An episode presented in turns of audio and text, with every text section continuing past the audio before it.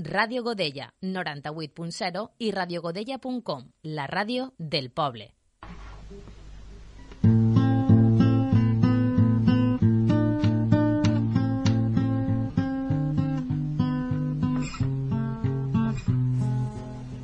Bienvenidos al silencio de la lluvia.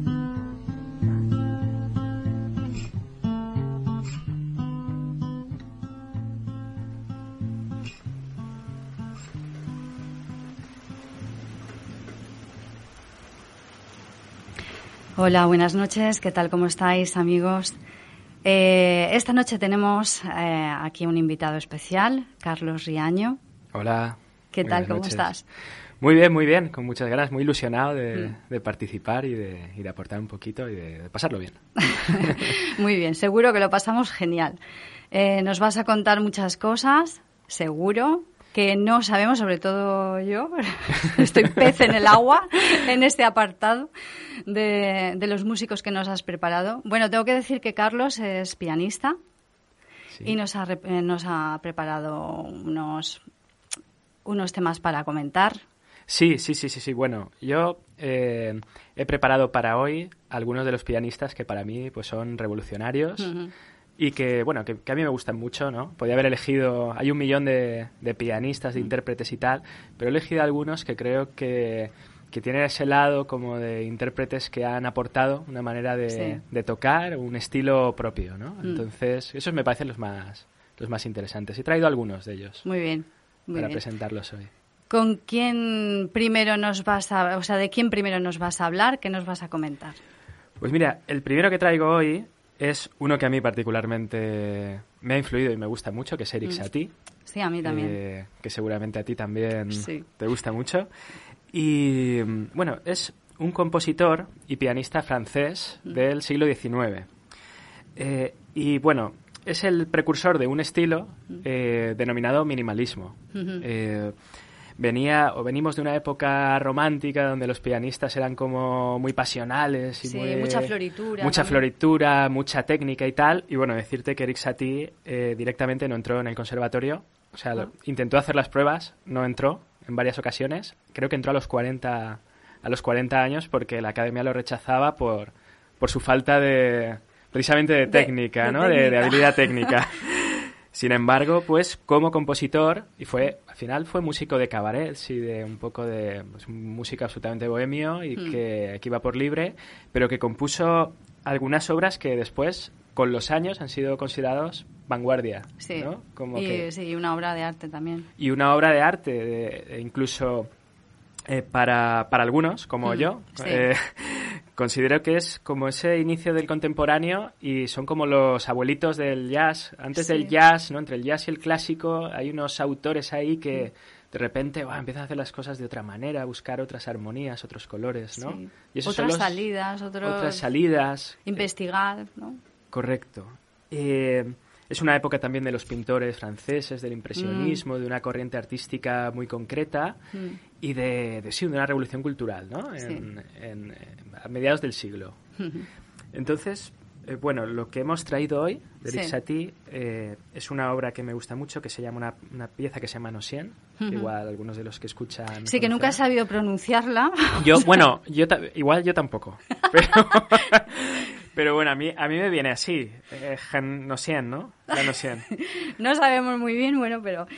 Pero bueno, yo supongo que sí, supongo que yo creo que merece más la pena escuchar, Exacto. escuchar, escuchar la música que nosotros pronunciando en francés. Sí. Y bueno, un autor muy interesante que, que os traemos y que... Sí, yo la verdad es que lo descubrí hace relativamente poco ¿Ah, hace unos años. Sí, No, no, no, no, lo descubrí hasta hace... Y lo descubrí justamente también por esta pieza que me cautivó, me maravilló y a raíz de, esa pieza, que creo que es una de las más conocidas, sí, sí. por así decirlo, de él, ¿no? Sí, además que como muy recurrente en películas también, en el cine, en lo visual y tal. Por eso mm. cuando la, lo oyes directamente, ese estilo mínimo, repetitivo, que después ha influido en la música de cine. Claro. Ya en, Philip Glass, en todos estos compositores que han hecho eh, películas para cine. Claro.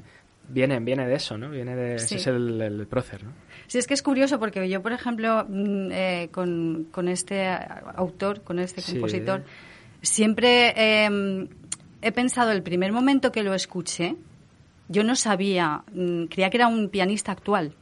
Ah, sí. Sí, no sabía que era de, de, de, la, de la época que venía. Claro, claro. Sí, bueno, hay muchos intérpretes, eh, hay muchas versiones eh, y muy interesantes, ¿no? De, de, esta obra. Pero sí, realmente. mm, Sí, te lo digo por eso, o sea, eh, más que nada porque la forma de tocar y la pieza en sí me parecía como que la había. Muy contemporánea. compuesto- sí, muy contemporánea, muy, muy de ahora.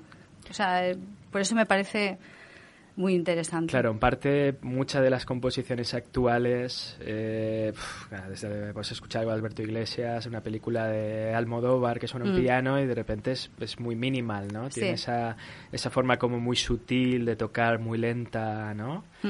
Y que, bueno, yo creo que es un, también el sentimiento de esa de la... Que, que transmite, ¿no? De la época, Sí. también esa melancolía, ese Sí. rollo, es un poco de, de, de- de Francia, ¿no? Y de, de esa época concreta, ¿no? Sí. Yo creo que la, la podemos poner, ¿no? Sí. Bueno, no lo sé. Ah, la escuchamos, Sí, sí. creo que la escuchamos.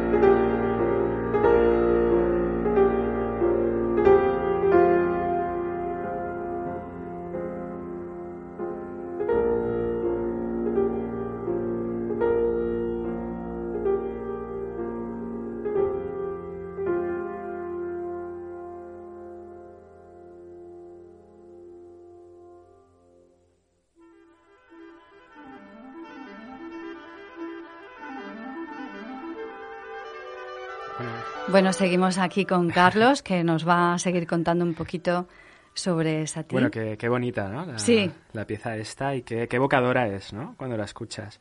Eh, bueno, Satie formó parte de una corriente de, de, de compositores, como hemos dicho, vanguardistas, impresionistas, como Debussy, Ravel, que Mm. fueron auténticos revolucionarios.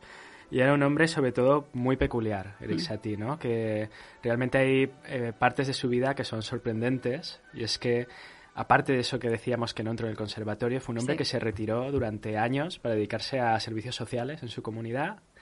Se fue a vivir fuera de París porque no tenía dinero, era un bohemio absoluto, no tenía un duro. Y entonces el tío dijo: Yo me voy lejos a- para poder subsistir. Y, y vivía en una pieza que se dice, ¿no? En una habitación Sí. muy pequeña. Hay algunos cuadros muy bonitos que sale él, un poco así con esa mirada que tenía, ¿no? Ahí en su, con, su- con todas las cosas que tenía Sí. en su pequeña habitación, que fue sorprendente porque cuando murió Sí. eh, no permitió a nadie durante su vida entrar en esa pequeña habitación. Arcueil, creo que era el pueblo de Francia donde él vivía, y no dejó que, que nadie entrara ¿no? en esa habitación. Y cuando murió, cuando fueron a su habitación a rescatar sus objetos personales, encontraron pues, una colección de 100 paraguas. El hombre le dio por la colección de paraguas Sí. eh, maquetas, dibujos, textos escritos que nunca llegó a pues a sacar a la luz, ¿no? sí. Incluso partituras, un piano que estaba absolutamente destruido. Eh, de hecho, eh, después dedujeron que componía sin piano. ¿Cómo? Claro, a- a- la gente pensaba que él tenía un piano en casa o que las composiciones Sí. las hacía con un piano delante, pero Claro, no. claro. Él componía sin piano porque él no tenía piano. Ah, El piano que tenía en su casa no, no funcionaba. era un era un cadáver de piano que tenía ahí junto todas esas cosas extravagantes. sí, extravagantes, que él coleccionaba. extrañas. Sí, de hecho, bueno, era un surrealista y en Mm. la época también era una- la, la corriente surrealista estaba Sí, muy, muy de en auge. en auge, André Breton, todo Mm. esto, y entonces él, él- él vivía de manera surrealista, ¿no? Sí. Eh, bueno, pues eso es lo que encontraron cuando murió, ¿no? O sea, surrealismo total. Ahora entiendo también eh, algunos cuadros que he visto, algunas imágenes que se asocian con él. Y ahora entiendo también, eh, al conocer esto que nos has contado, el por qué, el motivo, que no entendía yo a veces esas imágenes así surrealistas o, o esa, esa escena con miles de paraguas. Ya Sí, con miles de paraguas en su casa que nadie que nadie supo, ¿no? Hasta El motivo de por qué. hasta el final. Igual Pero es que se le, se le olvidaban, ¿no? Y siempre... Bueno, eso nos pasa. A ver, a mí me pasa, ¿no? En el, maletero tengo un par, pero, pero hombre, de ahí a 100, ¿no? Ha habido, ha habido cierta dejadencia, Sí, ¿no? sí, Digamos, sí. O sea, ya, hay ya es coleccionista, ¿no? Sí, O sea, hay un punto que ya eres coleccionista, digamos. totalmente. ya se pasa a la colección. Bueno, hay gente que colecciona zapatos o, o algunas cosas, pues el paraguas sí, igual él era. le dio por el paraguas y después hacía eso, maquetas, dibujos. En las propias partituras hacía dibujos o hacía anotaciones como súper extrañas de cómo se debería interpretar la obra, que no, no obedecía a ningún canon. Después Sí. hizo una obra que se llamaba Vexación, ve- eh, Vexacions, que había Mm. que repetir, la anotación era que había que repetirla 870 veces seguidas. Eso pone al final de la partitura. Si tienes la partitura, al final pone repetir set- 800 70. no sé cuántas veces. Y entonces, después, cuando ya murió, creo que, no sé si en los años 70, un grupo de pianistas decidió Hacerlo. hacerlo. Y tocaron la obra durante 24 serio? horas.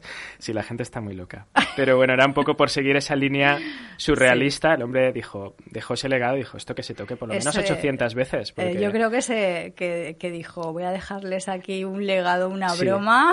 Yo creo que sí, porque el hombre dijo, como también sus composiciones eran muy cortitas, Sí. yo creo que dijo, pues esto, mira, si dura un minuto, que se toque 800 veces y así. Claro. mira, 800 minutos. Y de hecho lo hicieron, sí, y se juntaron pianistas, no sé, mm, creo que fue ya hace 50 o 60 años, y tocaron la, La pieza. la pieza completa. Imagínate dónde llega, dónde ha llegado su legado Surrealista. surrealista extravagante, ¿no? Sí. Bueno, cuéntanos ahora con quién Bueno, pues vamos a empezar. Vamos a, a cambiar de, de pianista. En este caso no es, no es un autor, no es un, un compositor, pero como si lo fuera. Un Es, intérprete. es un, inter- un gran intérprete eh, que fue Glenn Wood, Ujú. eh, que es un pianista canadiense que eh, bueno, fue reconocido principalmente, fue un intérprete de música clásica, seguimos en la vía más clásica, eh, pero que fue, un, auténtico genio de la interpretación y fue reconocido por su manera de interpretar a, Bach, ¿vale? Eh, las, las, composiciones de Bach son composiciones que tienen muchas voces, tienen muchas melodías sonando al mismo tiempo, son muy difíciles de, de interpretar. Para un pianista que tiene dos manos, estar sonando tres voces, tres melodías al mismo tiempo, con dos manos es realmente... Porque tocamos el piano, y ya tenemos bastante con tocar una melodía. Imagínate tocar tres, ¿no? Eso se llama contrapunto, ¿no? Y es una, una de las capacidades más difíciles a la hora de tocar un piano. Y él era un genio en eso, era un contrapuntista y, y bueno, era, realmente era un genio de los pocos que, que, que hay o que surgen y fue capaz de interpretar esas obras tan difíciles y dejar un legado sobre todo en, CD, ¿no? Ya. Eh, más que en directos. Sí. Porque se retiró del, directo. En, los años 60 dijo, yo ya no toco más para ¿Por qué? ¿Tiene algún motivo? Pues mira, yo creo que, bueno, él tenía un, síndrome, que es el de Asperger. Ah. Él, era Asperger. Mm. Eh, es una forma de autismo, mm. eh, no exactamente autismo, pero eh, realmente tenía muchas dificultades eh, de sociabilizar a nivel relacional. Bueno, era muy difícil para, para él relacionarse o estar en un entorno como puede ser un, Claro, para él sería un esfuerzo enorme. Sí, un esfuerzo increíble, pero claro, daba gusto oírlo, ¿no? Claro. Pero él no le gustaba interpretar en directo. Eh... Normal, me lo imagino. Es que claro, teniendo este, este problema. Él se quería quedar en casa.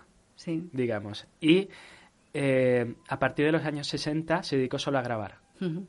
Pero aún así, pues gracias a que se dedicó a grabar, tenemos grandes grabaciones de, de, esas obras que son increíbles, tocadas por, sí, por, un genio de interpretación que, que, fue, que fue él. Entonces, eh, bueno, otra de las cosas, no sé si lo has visto alguna vez tocar. No, es que la, verdad es que no he tenido siempre llevaba ocasión. Su, Voy a tenerla ahora. Siempre llevaba su silla, o sea, otro tipo peculiar también. Traigo, traigo pianistas peculiares, como puedes ver. Y llevaba su, tenía una silla que era la que él usaba cuando era pequeño. Y siempre llevó esa silla. Él no, no podía tocar sin, no sin mi silla. Entonces él ah. iba con su silla a todos los conciertos y tocaba con esa con esa silla. Entonces, la imagen suya es una silla de niño súper pequeña y él en una posición eh, absolutamente que te, romperías tocando así, pues te lesionarías seguramente. Pero él estaba acostumbrado a tocar con esa silla y quería tocar así. Y entonces es muy peculiar la imagen de sus conciertos y cómo él se mueve. Eh, ¿Hay imágenes? Claro, hay vídeos suyos. Bueno, el que quiera entrar en, mm. en YouTube hay muchos vídeos de, de, su época en directo, incluso de las grabaciones. Sí. lo llevaba también a las grabaciones. Hmm. Entonces él grababa con su silla y ahí estaba el hombre tocando. con su sillita pequeñita y... Un poco incómodo, un Poco, un poco bastante. O sea, tú lo ves, y dices, claro, te vas a quedar ahí. Y, y bueno, eh, realmente eso, un gran... También interpretó a Beethoven, a hmm. Schubert, a otros, pero tocar a Bach, para él fue, vamos, las grabaciones que tiene son increíbles y da, da gusto oírlas para los que disfrutamos también de, esa música. Claro. Bueno, vamos a dar paso a escuchar este tema. Que, mm, vamos a ver eh, las variaciones Goldberg, que son unas obras, porque Bach, eh, con la música clásica va mansa las fieras y da un mm. poco de sueño, digamos que, que Goldberg era un aristócrata eh, y y Bach compuso eh, estas obras para que él pudiera dormir. Goldberg era un, aristócrata de la época. Entonces mm. Bach le, contrataron para que compusiera algo para que el hombre pudiera dormir. Ah. Entonces, eh, no, era, perdona, Goldberg era el intérprete que tocaba esas ah, obras de Bach al, aristócrata. En vez de tomar algo para dormir, no sé, eh, de hacer, no sé. vamos, a decir. vamos a decir, pues no digamos marcas. Y entonces el, digamos que iba Goldberg a tocar esta música para que el hombre se relajase y, durmiera. Y entonces se, se, llamó las variaciones Goldberg. Ah. y años después las tocó eh, Glenn Wood. Hizo esta, estas variaciones y vamos a escuchar un área concreta que es muy bonita, que me gusta mucho. Vamos a escuchar.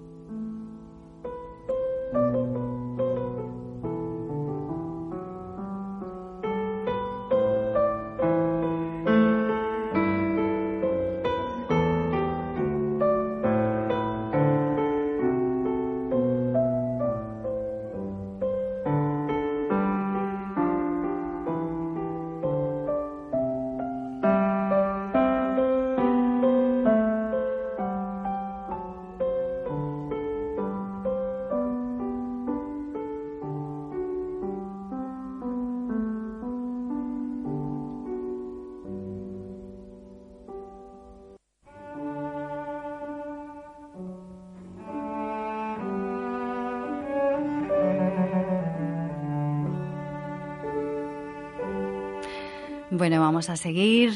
Estamos ¿Está sonando aquí. Pau Casals de fondo? Estamos aquí con Carlos y, y, bueno, por cierto, comentarte de nuevo, muchísimas gracias por estar aquí bueno, con, de nada, conmigo. de nada, ¿eh? un placer y, y, nada, encantado de estar aquí.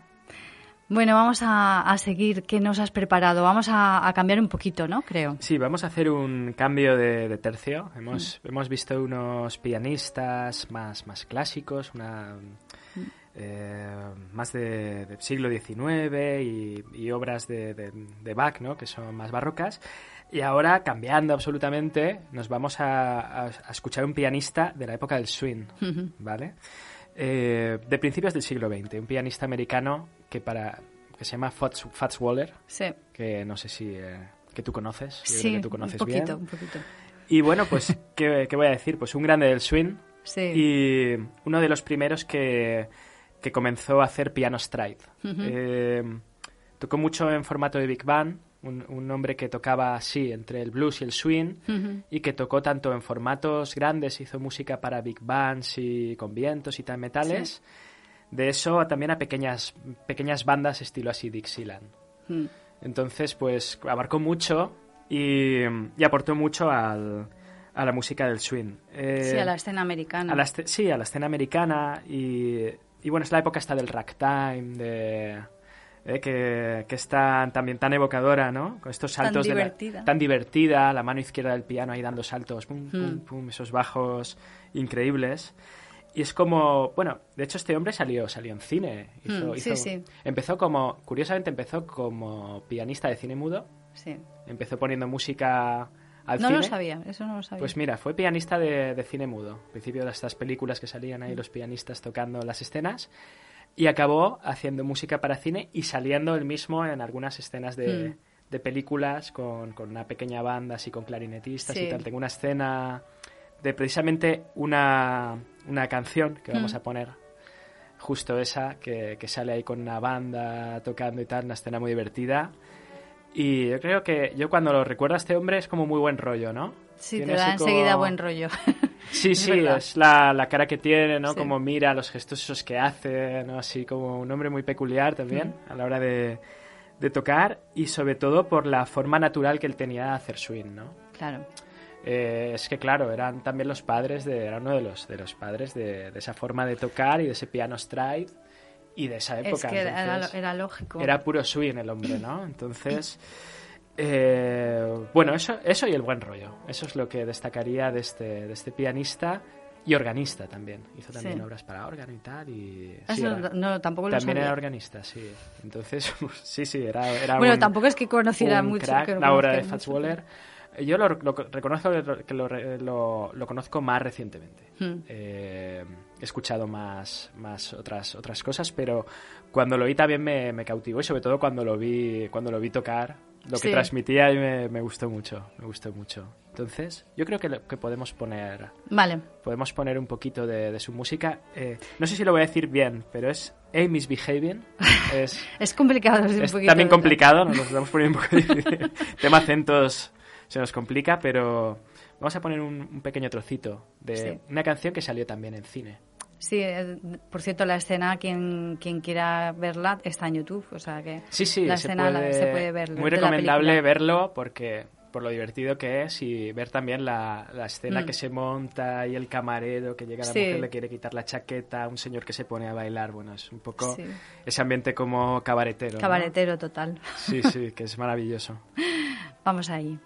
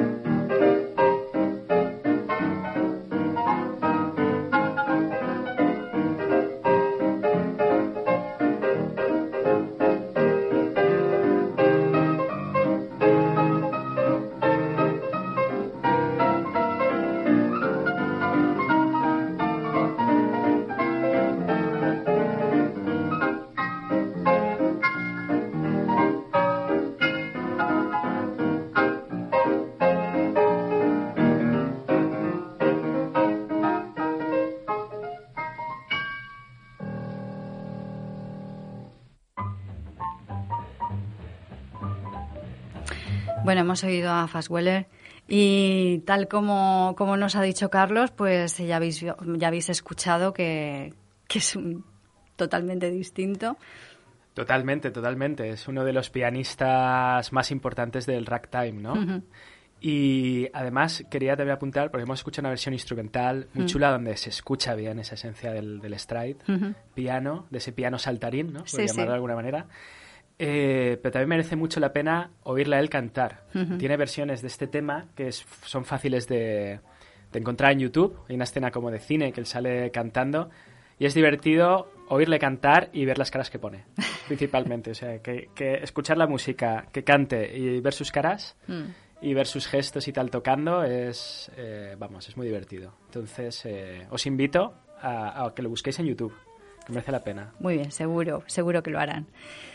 Vamos a ver con quién, con quién seguimos, Carlos. Pues seguimos, seguimos en el jazz. Seguimos en el jazz. Eh, Fats Waller estamos en los años 20, ahora vamos más hacia los años 50, vamos a avanzar un poquito. Mm. Y vamos con Bill Evans, eh, que para quien no lo conozca también es uno de los grandes, grandes, grandes pianistas de jazz, uno de los genios también interpretativos. Hay como dos tipos de jazz, así un poco explicado, así como muy a lo bestia que es como el jazz más africano, que es el, jazz más negro, ¿no? Por decirlo así, como el que acabamos de oír, ¿no? El más que se origina en el, en el sur de los Estados Unidos y tal, y tiene como una, una esencia más africana y tal. Sí, unas raíces. Una raíz más africana. Y después está el jazz como más europeizado, que es el que viene del, del este de, de, Estados Unidos, ¿no? De Nueva York, de todo esto, ¿no? Sí. Entonces, Bill Evans es uno de los precursores de ese tipo jazz, de, jazz. de ese tipo de jazz, que eh, realmente él, su estilo es más cool jazz, es un jazz como muy tranquilo sí, y muy post-bop, más, más tranquilo, no tan con frases tan alocadas. Eh, y está muy influenciado por la música clásica.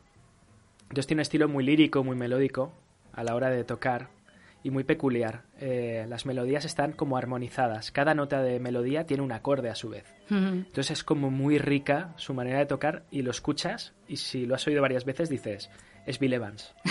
Porque tiene esa, esa manera de tocar tan, tan armonizada, con tanto acorde, tanto color. Perdón.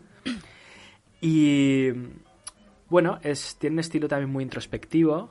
Mm. Eh, hay un álbum que recomiendo mucho que se llama Nirvana. No sé si lo conoces. Es de un. Eh, hizo un álbum con un mm. flautista que se llama Herbie Mann, que es como un jazz como súper tranquilo, como muy meditativo, pero increíble. O sea, se te va la olla oyéndolo. Y si, si te gusta el jazz, el clásico, también Satie, Debussy todo eso, te va a gustar también este tipo de, pues lo escucharemos, Seguro. Lo recomiendo también en YouTube. Eh, hay, eh, está, el, está el disco, que yo lo, he oído alguna vez. Y ¿Alguna? alguna? Alguna que otra. Y me lo pongo en casa, es como muy para, para escuchar y, para estar tranquilo. Relajado. Para estar relajado. Lo que vamos a oír también es tranquilo, quizá no tanto como lo otro.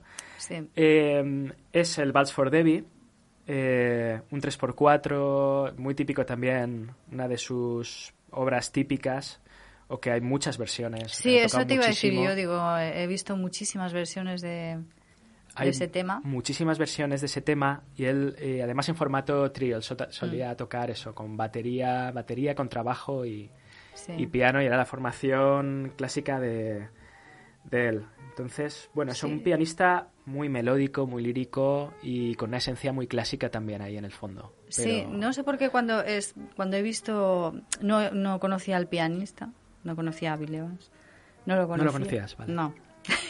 Bueno, pues Siento lo decirlo, hemos conocido pero ahora lo hoy, ¿eh? hemos conocido y lo he conocido. Y bueno, cuando he visto algún vídeo suyo me ha parecido, no sé por qué, no me es una cosa que que digo yo, me ha parecido que es, mm, no sé por qué, mm, podría ser un hombre meticuloso, no entiendo si, si es... Eh, bueno, el aspecto, ¿no? las las gafas, el no sé qué, como un poco... Que da, la sensación de ser un hombre así muy meticuloso, muy matemático, muy sí, pues, pues mira... Eh, esa es la impresión que me ha Era dado. la impresión, después estaba eh, enganchada la heroína y tal, pero... Ah, bien. bueno, no tiene... era meticuloso también, con, pero eh, realmente sí, era más el aspecto, yo creo, que tenemos esa imagen de Claro. que está el... Es claro, que- los músicos de jazz de es- los claro. van con la corbatita, ¿no? Mm. Es esa imagen que él tiene, ¿no? De, De seriedad, De seriedad y tal, pero bueno, realmente era un gran creador y un, y un loco y después Mm. también una persona...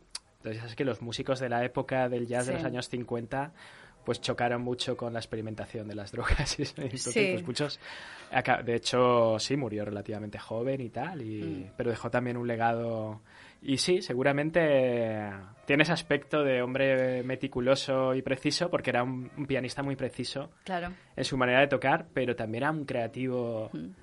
increíble No, no, sí, seguro. entonces eh, bueno, eh, yo creo que lo, lo podemos, Sí, lo podemos vamos a poner y disfrutar. Eso. Exacto.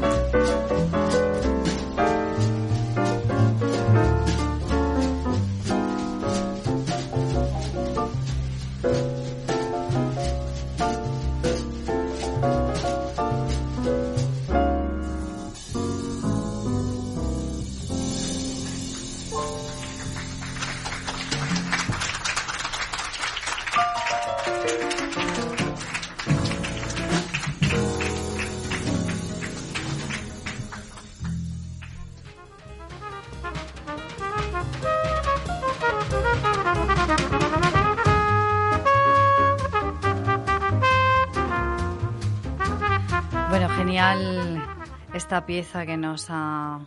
Bueno, sí, eh, genial en su formato Sí. clásico y típico de Bill Evans, en formato trío, Mm. con batería y, y contrabajo. Y esa música que decimos, ¿no? Ese estilo más europeizado que, Mm. que rompe con, con la tradición de ese jazz que nace del, del sur, de la rebelión, del cabaret, del, Sí. del- del suburbio, ¿no? Eh, americano y que de repente llega a la costa este y, y es otro mundo, ¿no? Quizá ma- más aristocrático, ¿no? Más refinado y entonces Mm. pues que tiene una raíz más clásica, ¿no? Y entonces pues es otra... Es, las dos músicas son... Las dos maneras son increíbles y nos dejan Totalmente. que merece la pena escuchar, vengan de donde vengan, ¿no? Sí. Pero es otra manera de, de- de tocar jazz, otra Mm. manera que él fue uno de los, de los, de los padres, ¿no? Los precursores de esto. Muy Muy, chulo, me ha encantado oírlo, reoírlo. Sí. Pues mira, yo ya para, para ir ya poniendo ya... Ah, punto final. punto final a los, los pianistas que traigo hoy, que espero otro día Vas a volver me seguro. encantaría, te pido aquí, eh, sí, me encantaría volver y traer otros con otros estilos y eh, diferentes y un poco Sí. seguir con, con esta onda. Eh, yo quería terminar con, con Tom Jobim, que es Genial. uno de los compositores, pianistas que a mí particularmente ese ya es muy... eh, me encanta, me ha influido, me ha gustado y lo he escuchado, llevo muchos años oyéndolo y me flipa totalmente. A mí también. Es un gran... Hizo más de 400 canciones Mm. en, en su vida, o con bueno, composiciones o estándares, y fue uno de los primeros que empezó, también otro precursor, otro revolucionario, que empezó a, a mezclar el jazz con la, con la bossa nova. Mm. La bossa nova es un estilo que es como una... mm, ¿Cómo decir? Es una variable de la samba, Mm. o nace como una variable rítmica de la samba y que, y que realmente es una música instrumental a la cual tanto él como Vinicius de Moraes, etcétera, no sé si tienes también en la cabeza a Vinicius, No. pues era un, un, un hombre que fue el, también de los que puso todas las letras a la bossa nova y que era un, diplomático. Era diplomático, hacía una... De hecho, no sé si llegó, lo expulsa... Bueno, se hace unas fiestas, eh, el diplomático, que no veas. Y, los le daba mucho... exacto, me hacen gestos de... eh, sí, exactamente. Me hacen gestos de... Tuvo siete mujeres, eh, bueno, eh, declaradas. Eh, Nos hacen gestos técnicos desde la cabina muy apropiados. Sí, era, era un vividor en toda la extensión de la palabra y los conciertos. Yo lo recuerdo con una mesa con sus cubatas, toda su, su botellerío, y él cantaba así, en una mesa con, con sus cubatas. Es el escenario, era una mesa, él sentado Mm. con sus copas. Sí, sí. Y él ahí bebiendo y cantando. No lo sabía. No Y le puso letra a un montón de música instrumental de bossa nova. Mm. Eh, esa música, digamos, la, la elevó Jobim haciendo, ya mezclándola con el jazz y también haciendo letras de, Claro. de temas como puede ser, pues eso, La chica de Ipanema, que es súper conocido, La chica de Saudade. Sí. Bueno, te- temas que si has escuchado bossa nova, Mm. seguramente habrás oído o lo tendrás por lo menos en el oído. Eh, entonces, bueno, un pianista que también que, que destaca por, un por, un- por una forma aparentemente sencilla, senci- aparentemente, de, Aparentemente. de tocar, con estilo también muy melódico, muy clásico. Podría ser como un Bill Evans, pero brasileño, ¿vale? Y que, pero claro, muy influenciado por el folclore. Mm. Como él creo también se trasladó a vivir, no sé si, si era a Bahía, y es- se estaba moviendo ya todo el rollo de la bossa nova, y es, es el estar en el sitio ap- apropiado y tal, un Mm. poco le, Le empujó. le empujó a, a mezclar ese folclore con las inquietudes que él tenía de, del jazz, Sí. más, más cool también, más, más relajado. ¿eh? Y bueno, eso, compuso, como decía, 400 canciones. Fue muy prolífico. Ya ves. Una barbaridad, ¿no? Una barbaridad. Se fue, hizo, hizo muchísima, muchísima música. Eh, y bueno, dentro de toda esa música, por, por poner algo menos recurrente, Mm. eh, pero que también, eh, bueno, pues a mí me gusta mucho, hay una canción que se llama Aguas de Marzo, Mm. que la cantante es Elis Regina, Me encanta. que es un, pedazo de, es un temazo increíble. Mm. Toño Bin también cantaba. Mm, Aparte sí, de, sí. de tocar el piano, merece también la pena escuchar, no solo tocando Sí. o acompañando, pues eso, a, a Vinicius o a Mm. Toquiño, tiene como grabaciones ahí en directo que toca, pero merece la pena oírlo cantar también. Claro. Una voz ahí ronca, pero también muy suave, Mm. muy propia de eso. Te traslada ahí a, a Brasil, ¿no? A la bossa Totalmente, nova, totalmente. A todo ese ambiente. Sí, que hoy con el día así lluvioso que tenemos, Hoy pues hace un día poco brasileño, quizá, ¿no? Hace un día más, más de Satí y estas cosas que hemos visto al principio. Pero bueno, así, así nos impregna un poquito. Sí, de esa atmósfera más, más suave y más tranquila. Sí. Vamos Así a escucharlo. Vamos a escuchar ese Aguas de Marzo, sí.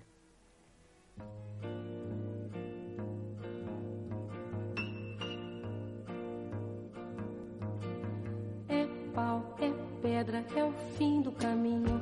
É o resto de toco, é um pouco sozinho. É um caco de vidro, é a vida, é o sol. É a noite, é a morte, é o laço, é o anzol.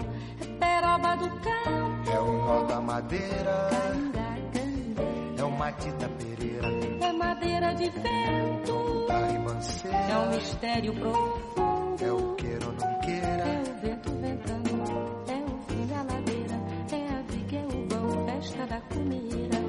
é a chuva chovendo, é conversa ribeira das águas de março, é o fim da canseira, É o pé, é o chão, é a mastradeira, passarinho na mão. pedra de atiradeira, É uma ave no céu, é uma ave no chão, é um regato, é uma fonte. é um pedaço de pão, É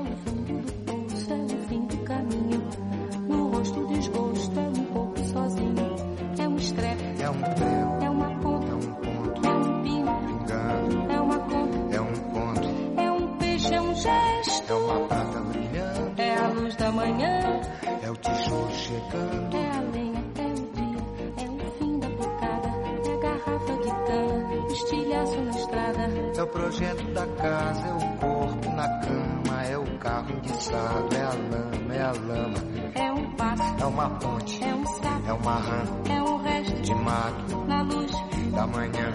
São as águas de março fechando o verão. É a promessa de vida no teu coração.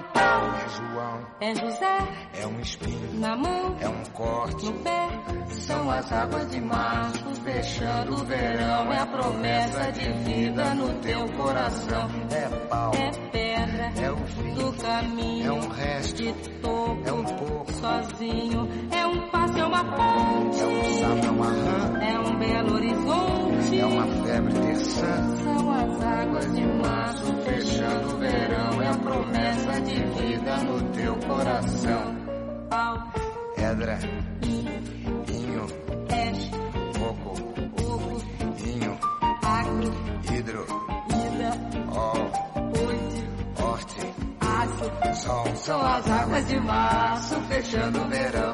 É a promessa de vida no teu coração. Badaba, bade badiza, zazaziza, badana minha, anda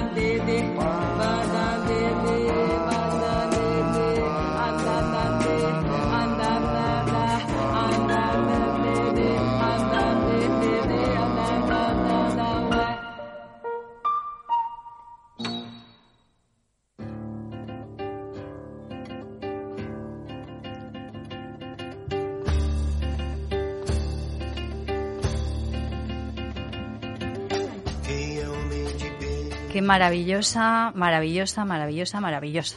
Maravilloso, es maravilloso oír eh, o disfrutar a Tom Jobim, súper recomendable. También decir que, así como curiosidad, él también tocaba la guitarra, ¿no? Entonces, sí.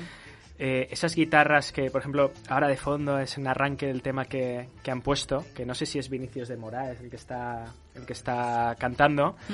Esas guitarras, esa forma de tocar la guitarra tan de la bossa nova, él lo trasladó a la manera de tocar el piano, ¿no? De ahí la, la fusión rítmica, ¿no? Eh, como el piano que sonaba como esa guitarra que tenemos en, En la cabeza. en la cabeza. Y bueno, uno de los grandes, Tom Mm. Jobim, del jazz y de la música folclórica, ¿no? Eh, para mí un referente total para, sobre todo para los que empiezan así con el piano, que dicen, "Ah, quiero tocar temas así más estándar. Eh, pues está muy bien escuchar esta música, ¿no? Porque es muy rica en matices, pero a veces más sosegada, ¿no?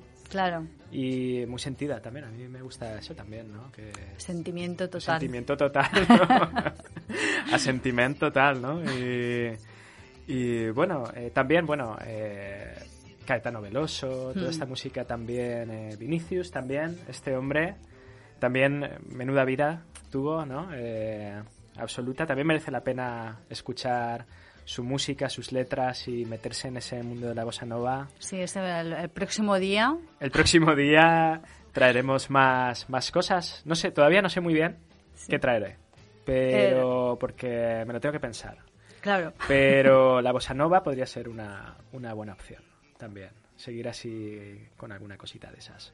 Muy bien. Pero me ha encantado, ha estado muy bien, me ha gustado mucho participar de, de esta experiencia. Esto es- Yo encantadísima de que estés aquí con nosotros y, y de, por, de que puedas eh, eh, compartir con nosotros este espacio, tu tiempo y sobre todo todos tus conocimientos y que nos expliques un poquito cómo, cómo eran estos grandes compositores. Pues sí, sí, porque conociendo también un poco su vida, Mm. un poco el estilo y de dónde estaban, en qué lugar Claro. estaban y cómo o en qué momento, ¿no? Podemos situarnos un poquito en la personalidad Claro, y a partir de ahí en cómo ellos han sido capaces de componer a partir de eso, ¿no? De- del Sí. momento, de la corriente cultural de Sí. la época de, de su esencia, ¿no? un sinfín de cosas que de se, cosas. que se unen y al final surgen No estas maravillas que nos has traído. Sí. pues el próximo día traemos otras pequeñas maravillas. Eh, y bueno, que eso, no hay que dejar de escuchar música, que eso, por suerte, ten- la tenemos ahí, al alcance de la mano. Y, Sí. es un- Y además ahora que por- con internet tenemos tanta opción de, de conseguirla. Que el lado positivo, ¿no? Lado positivo y a veces no sé si negativo. El lado positivo y negativo a la vez, como casi todo en la vida, tiene Exacto. las dos caras. Pero por intentar ver el lado ese más positivo, decir que, que tenemos acceso, Hmm. eh, porque la gente que imagínate, ¿no? Aquí en Valencia los primeros que hacían jazz y todo eso traían vinilos de... De Londres. Sí, de Estados Unidos y tal. Me han contado alguna vez y han dicho, no, es que nosotros nos traíamos la música de allí porque Claro. no había... Hoy en día podemos escuchar, Tenemos el influenciarnos lujo. y tener el lujo de decir, hombre, igual no puedes ir a... ¿Cómo decir? Yo a veces digo, no puedes ir a, a un sitio a cenar de... A veces... No, porque hay un impedimento económico, no puedes hacer cierto... Pero es que la música, puedes comer, Mm. puedes alimentarte de cosas con mucho sabor, de, de mucha calidad, Sí. y te va a costar lo mismo, ¿no? Que, que comer un- una hamburguesa del... Bueno, no voy a decir, ¿no? Pero, No, pero que, que sí, que, que tienes, tienes alimento bueno y, Mm. y hay en internet gratuito, joder, pues eso, eso es para disfrutarlo y gozarlo, ¿no? Sí, lo que pasa que, bueno, hay, hay contras y, y ya hablaremos en otro momento de, Ya debatiremos, de- ya debatiremos debatiremos. sobre Internet y la música, pero bueno, en otro Sí, hay momento. muchos contras, pero eso ya otro momento también, Sí. ¿no? Bueno, ha sido un Dejamos placer, Carlos, Vale, tenerte aquí igualmente. con nosotros y, nada, esperamos verte muy pronto con Seguro. muchos más artistas y muchas más, muchos más temas y piezas que, que nos traigas y más aventuras y desventuras de, de su vida. Muy bien, pues muchas gracias, un placer. Yo ya tengo ganas de volver. Muchas gracias. Bueno, nos despedimos hasta, hasta dentro de dos semanas. Ya sabéis que ahora este el programa es quincenal y, y bueno, espero que os escuche, o sea que me he equivocado, que os haya gustado y muchísimas gracias por escucharnos.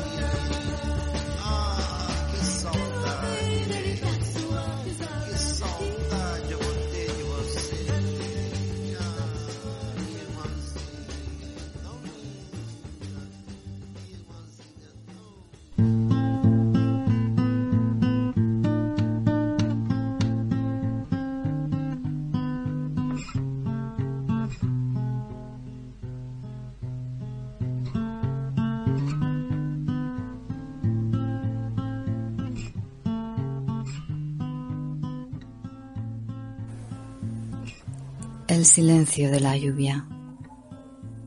Radio Godella, 98.0 i radiogodella.com, la ràdio del poble.